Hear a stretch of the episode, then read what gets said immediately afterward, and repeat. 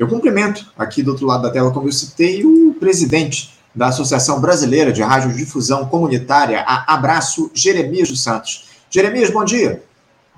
Bom dia, Anderson. Bom dia, ouvintes, telespectadores deste programa importante, né, que trata aí da realidade do nosso país. E estou à sua disposição, Anderson. Estou aqui participando como convidado da Conferência Nacional de Saúde, né, do SUS, e a 17ª Conferência Nacional de Saúde. E daqui a pouco o presidente Lula vai vir aqui para dar a sua mensagem a respeito da situação da saúde no Brasil, em especial a, a defesa do SUS, né? Que é o que uhum. tanto queremos, e eu acho que o SUS não precisa muito argumento para defender, é, é, só a gente ver o exemplo que foi dado durante a pandemia. Né? É isso, é isso. Jeremias em cima do lance lá, fazendo a cobertura da Conferência Nacional de Saúde lá em Brasília. Agradeço, Jeremias, pela tua participação conosco aqui no nosso programa, mas o tema que a gente tratar, quer tratar hoje aqui no, no, nosso programa é um pouquinho diferente, porque o debate, Jeremias, sobre a democratização da mídia no nosso país, a partir dessa gestão do presidente Lula, ele parece que aos poucos vai avançando, agora que temos aí seis meses de governo. Na última semana, Jeremias, foi feito na Câmara dos Deputados o lançamento da Frente Parlamentar Mista em apoio às rádios comunitárias reunindo aí deputados e senadores de diversos partidos. Essa comissão que será presidida, essa, essa comissão não, essa frente parlamentar vai ser presidida pelo deputado Jadiel Alencar, do PV lá do Piauí. Na ocasião, o governo federal também anunciou, Jeremias, que editará em breve um decreto para viabilizar recursos da publicidade institucional para as 5 mil rádios comunitárias do país, como a divulgação de campanhas de vacinação e outros serviços de utilidade pública. Evidentemente, é um alento para vocês, Jeremias, que trabalham aí com comunicação nessas rádios comunitárias. Mas antes de você comentar a importância desse anúncio, eu gostaria, Jeremias, de te ouvir sobre o lançamento dessa frente parlamentar mista lá no Congresso Nacional em apoio às rádios comunitárias. Quantos congressistas compõem essa frente? Como é que ela deve atuar na defesa desses veículos de comunicação, Jeremias? Anderson, é, a Associação Brasileira de Rádio Comunitária, Abraço Brasil, vem fazendo a, a essa mobilização, é, tendo em vista que o decreto 2615-98, que regulamentou a lei, é, é, é, que reconheceu o papel histórico das rádios comunitárias, que é a lei 9612-98, foi um decreto que foi um verdadeiro presente de grego na época é, montado pelo, não sei se você se lembra, o ministro das Comunicações, Fernando Henrique, que é o Sérgio Mota. E aí o que aconteceu? Eles colocaram lá um artigo no decreto que fala que a, a, área de abrangência de uma rádio comunitária é de um quilômetro, o que é um verdadeiro absurdo, nós sendo que nós temos é, é, um transmissor de 0,25 watts, embora seja pequeno, né, é, é, a potência pequena, e uma torre de 30 metros, mas dependendo do relevo, você vai a 5, 10, 15, 20, 30 quilômetros. Né, tudo depende também da, da, da, da base onde está instalada, onde está aquele município, né, muitas vezes no Planalto e tal. Então a gente vem já há muitos anos tentando mudar isso. Ano passado nós começamos a mobilizar, é, tentamos uma conversa com o Lula na pré-campanha. Depois nós conseguimos uma reunião com a Fundação Perseu Abramo, quando nós apresentamos as nossas propostas para a comunicação comunitária, em especial para as rádios comunitárias. É, no segundo turno, fizemos uma, participamos de uma reunião é, do Lula com os comunicadores, onde Abraço teve a oportunidade de falar e também apresentamos e reafirmamos as nossas propostas. Na, na equipe de transição, nós assinamos um documento propondo todas as alterações do decreto 2615, assinado por várias entidades, né? E é, é, é, é nesse governo nós estamos feito gestão. Em março, nós fizemos uma grande plenária das rádios comunitárias aqui em Brasília, nos dias 22, 23 é, e 24 de março, né, onde conseguimos várias reuniões no Ministério, é, principalmente no Ministério da Secretaria-Geral da Presidência, na Secretaria de Comunicação e no Ministério das Comunicações. E, eu, e, e creio que nós conseguimos convencer o governo que o que nós precisamos nesse primeiro momento é alteração da redação do decreto. Porque nós entendemos que a lei, quem altera a lei, que é mais importante alterar a lei, mas quem altera a lei não é o presidente da República, quem altera a lei são os parlamentares, os deputados e senadores. Por isso que as pessoas precisam é, é, ter uma consciência política na hora de votar para um deputado, na hora de votar para um senador. Muitas vezes você vota para um presidente progressista, comprometido com as questões sociais, como é o presidente Lula, mas de repente você vota para um, um, um deputado, um senador que não tem no mínimo de compromisso com as questões sociais, está preocupado lá com o seu agronegócio, preocupado com o seu banco, preocupado com o latifúndio. Ou seja, nós temos que nos politizar, nos conscientizar da importância, né? porque um presidente da República não governa sozinho, Anderson. Ele governa, é, muitas vezes, fica nas mãos do parlamento brasileiro, no caso é, é, especial é, da Câmara e do Senado. Né? E como nós temos visto aí, pautas interessantes para o povo brasileiro, e os caras é, é, segurando, né? Segurando e tal. A exemplo, por exemplo, nós temos um projeto de lei que altera a, a, a, a lei de rádio comunitária, 9.612, que está debaixo do braço do presidente Lira e ele não coloca em votação, isso já tem quase mês. Então vocês vejam como que as questões que importam e que são caríssimas aos trabalhadores é tratado na, na, na, na, no Congresso Nacional. Sem dúvida, sem dúvida. Eu queria aproveitar, Jeremias, que você citou aí essa lei lá do, do, da época do Fernando Henrique para tratar contigo, porque 2023 aí completa-se 25 anos da criação da lei da radiodifusão comunitária, aprovada em 1998. Só que nesse período aí não houve, como você citou aqui, qualquer tipo de mudança nessa legislação referente ao setor, algo que nos preocupa demais diante de todos os avanços que tivemos aí ao longo dos últimos tempos. Ah, por que, que na tua avaliação, Jeremias, não ocorreu qualquer modernização dessa lei da radiodifusão comunitária, porque ela foi abandonada aqui no nosso país, inclusive ao longo dos governos do Partido dos Trabalhadores?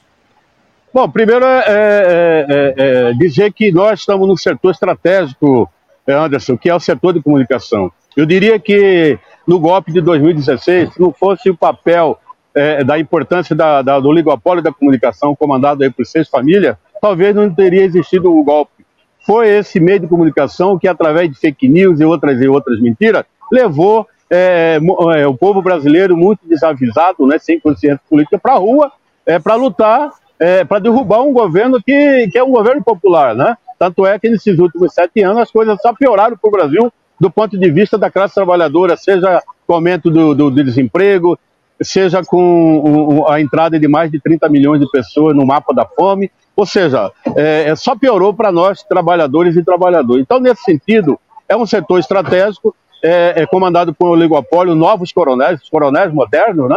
E esses caras não querem nenhuma mudança para as rádios comunitárias. Eu acho que o que faltou lá atrás foi mais união do, do, do movimento das rádios comunitárias, foi entender o processo. É, muitos queriam, primeiramente, essa alteração do, da lei no Congresso Nacional, e nós sabemos que é difícil, e outros é, e não se ligaram muito para a alteração do decreto. Nós fizemos de forma diferente. Nós atuamos em duas, em duas frentes, uma no governo federal, governo Lula, e a outra no, no Parlamento Brasileiro. Né? Para você ter uma ideia, em 2018 nós conseguimos a aprovação do primeiro projeto de lei para alterar a, a lei de rádio comunitário, que foi no Senado Federal, aprovamos o projeto por unanimidade, onde trata do aumento de potência de 25 watts para até 150 e a criação de mais um canal, mais uma frequência para o município. Esta lei, agora neste mês, está completando cinco anos que está na Câmara Federal, notadamente na Comissão de Comunicação, sentado embaixo da bunda de um deputado chamado Silas Câmara. Esse deputado ele é proprietário de rádios e televisões no estado do Amazonas, no Acre, e ele, a serviço da ABERT e da Abratel, faz esse tipo de serviço sujo para que as rádios comunitárias não tenham qualquer avanço. Então você veja que o, jogo é pesado, mas nós temos que entender porque nós estamos no setor de comunicação, é o setor de comunicação que domina as mentes, a cabeça, e, e por isso que nós temos hoje no Brasil é, é, uma situação muito esdrúxula, né? onde você tem um meio de comunicação que mente para o povo brasileiro dizendo que aquela reforma trabalhista de 2017 ia gerar emprego para o povo brasileiro, e na verdade não gerou, né? gerou foi desemprego e pior, os nossos filhos, né? a nossa juventude, os nossos trabalhadores e trabalhadoras ficaram sem direitos, né? E essa, essa mesma mídia aqui em 2019, no governo do bolsonarista de extrema-direita, falou, mentiu para o povo brasileiro que deveria fazer a reforma previdenciária que iria melhorar a situação para o povo trabalhador. E hoje a gente vê que isso foi um verdadeiro engodo, principalmente se a gente for perguntar para as viúvas, né? Depois dessa reforma previdenciária, qual é a situação dela, porque foram as que mais são penalizadas. Então, é, nós vivemos é, numa situação onde o domínio total da comunicação e a rádio comunitária quer apenas uma fatia, né? É, Para você ter uma ideia, como que nós vivemos num país capitalista não podemos acessar a verba pública de mídia, e pior, a verba privada de mídia, né? Daqueles mercadinhos que tem nas nossas comunidades, nos nossos municípios, que não tem dinheiro, que jamais vai conseguir colocar uma propaganda nessa mídia caríssima que, que é hoje as rádios comerciais. Né? Então, é, é, nós precisamos entender esse processo para a gente se unir mais e dar o nosso salto né, é, rumo à, à, melhoria para as artes comunitárias depois de 25 anos. Como você diz, Jeremias, o jogo é pesadíssimo, a gente sabe bem os interesses que estão envolvidos aí em torno da comunicação no nosso país, a democratização desse setor é mais do que fundamental para o país avançar acima de tudo. Ah, Jeremias, ah, eu sei que você está enrolado aí, daqui a pouco você vai começar a tua cobertura, mas eu. Daqui a pouco chega o Lula. O presidente Lula está é. chegando daqui a pouco. Pois é, o Lula está chegando aí daqui a pouquinho, mas só para a gente encerrar aqui. Não, não, nosso... não, estou à disposição, estou à disposição. Para a gente encerrar aqui o nosso papo rapidamente, Jeremias, eu queria que você falasse um pouquinho a respeito do seguinte: na avaliação de vocês da Abraço, o que, é que pode e deve ser feito para modernizar essa legislação que regulamenta as rádios comunitárias aqui no nosso país? O que, é que precisa ser modificado nessa legislação de acordo com a avaliação de vocês? Bom, primeiro alterar o decreto, fazer uma correção histórica, né, porque decreto, Anderson, ele é para regulamentar uma lei, mas ele não pode ser superior à lei. Né? Ora, se a lei não fala é, que a área de abrangência de uma rádio comunitária é de um quilômetro, por que, que o decreto colocou isso?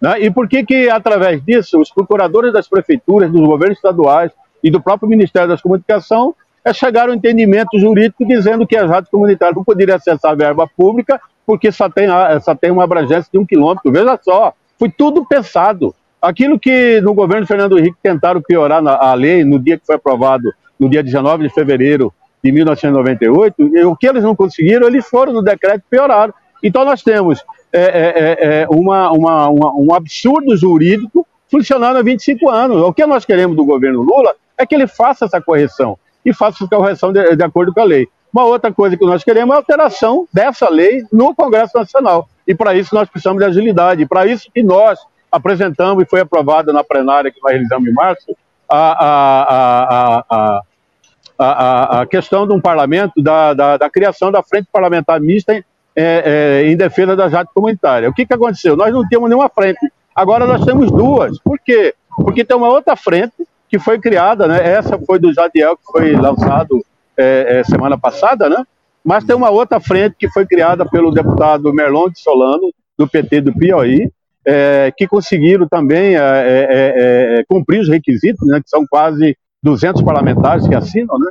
É, o requerimento de criação da frente. E aí, essa frente dele vai ser lançada, criada por ele, vai ser lançada no dia 23 de agosto aqui no Congresso, aqui no, no Parlamento Brasileiro, aqui na, na, na, na, é, é na Câmara Federal. Né? Então, nós não tínhamos nenhuma frente, agora nós temos duas. O que nós queremos? Queremos que essa frente atue, primeiramente, dentro do Congresso Nacional, nas comissões de comunicação, e segundo, dentro do governo, na agilidade dos processos. O governo tem que ser mais rápido. Nós não podemos, por exemplo, um processo de uma tramitação de uma rádio comunitária demorar 10 anos, demorar 8 anos. Isso é um verdadeiro absurdo. Para você ter uma ideia, André, hoje nós temos 5.055 rádios comunitárias autorizadas no Brasil, no universo de 5.570 municípios, só que ainda temos cerca de 2 mil municípios que, mesmo depois de 25 anos da lei, ainda não sofreu, ainda não tem a sua rádio comunitária. E nesses municípios é, também não tem rádio comercial, também não tem rádio educativa. E esses municípios são hoje considerados é, como um deserto de notícia. Né? Então, uma rádio comunitária nesses municípios seria de uma, uma, uma, uma importância é, é, é, extraordinária. Né? Uma outra coisa que nós queremos, rádio comunitário nas comunidades indígenas, nas comunidades quilombolas, na, na, nas comunidades tradicionais. Nós queremos rádio comunitária em todo o Brasil. Alguém pode falar, mas para lá, nós estamos falando em redes sociais, nós estamos tratando de, de banda larga, de 5G, vocês estão falando de rádio comunitária. É isso mesmo, por quê? Porque a internet, até nas nossas capitais, até aqui em Brasília, né, o mesmo em Cuiabá, temos dificuldade, né?